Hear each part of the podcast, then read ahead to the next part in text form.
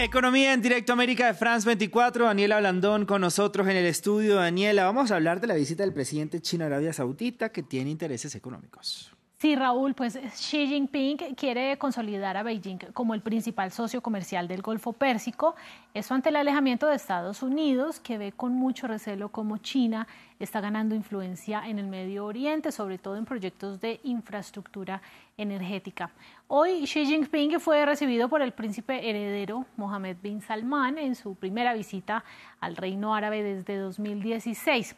Allí anunció en prensa local, en una eh, columna de opinión, el inicio de lo que llamó una nueva era en las relaciones binacionales.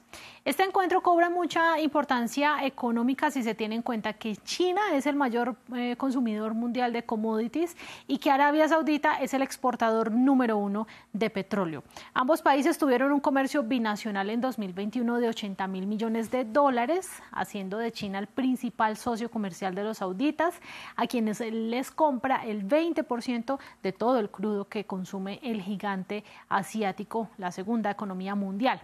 El líder comunista tiene planeado reunirse con otros productores de petróleo del Golfo y aseguró que estos estados eran un tesoro oculto de energía para la economía mundial y también son terreno fértil para el desarrollo de industrias, sobre todo de alta tecnología, en lo que es experto, por supuesto, este país. Así es, Dani. Seguimos en Asia porque en Corea del Sur se le ordenaron a los camioneros en huelga a volver a trabajar. Sí, pues el gobierno de Surcorea, eh, de Corea del Sur endureció hoy todavía más su postura frente a la huelga de transportistas que afecta al país hace ya dos semanas.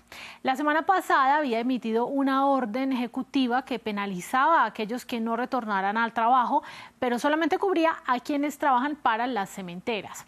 Esta vez emitió una segunda orden para otros sectores. Quienes permanezcan en huelga podrán ser penalizados con multas de hasta 30 millones de wones, que, son aproximadamente 22.600 dólares, o hasta tres años de prisión. Escuchemos qué dice el gobierno surcoreano. El gobierno decidió ampliar una orden de regreso al trabajo en nuestras industrias siderúrgica y petroquímica, considerando de manera ilegal los daños y efectos dominó de la denegación del transporte colectivo. A medida que los envíos continúan interrumpidos debido a la suspensión de la logística, existe una posibilidad creciente de que la producción se interrumpa a partir de este fin de semana. Y de Asia, Dani, aterrizamos en nuestra región de América Latina y el Caribe porque en Venezuela volverán los controles de precios a algunos productos. Raúl, pues usted lo debe conocer más que yo, que esta política había sido Sin duda alguna. hace dos años. Ahora buscan revivirla argumentando que hay especulación en los precios de venta al público de algunos productos. 40 productos, consumo masivo de la población, se venía alterando la dinámica de precios de esos productos y después de conversaciones con los diferentes sectores que hacen vida en la producción de estos productos se fijaron un conjunto de precios que deben constituir el tope al cual se venden esos productos, considerando, tomando en consideración los costos de producción y tomando en consideración también ganancias razonables, como lo establece la ley.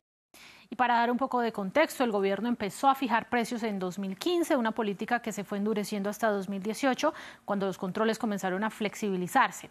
En 2020 se fijaron tarifas sobre 27 alimentos y la semana pasada la Superintendencia para la Defensa de los Derechos Socioeconómicos Públicos eh, eh, borró minutos después de haber publicado una lista de precios máximos de venta al público en productos como arroz, harina, aceite o azúcar. Dani, como siempre, gracias por toda la información económica. Mañana con más. Mañana para nuestro último programa del año. Ay, para nuestro último programa del año. Veremos repotenciados para 2023. Así va a ser, Dani.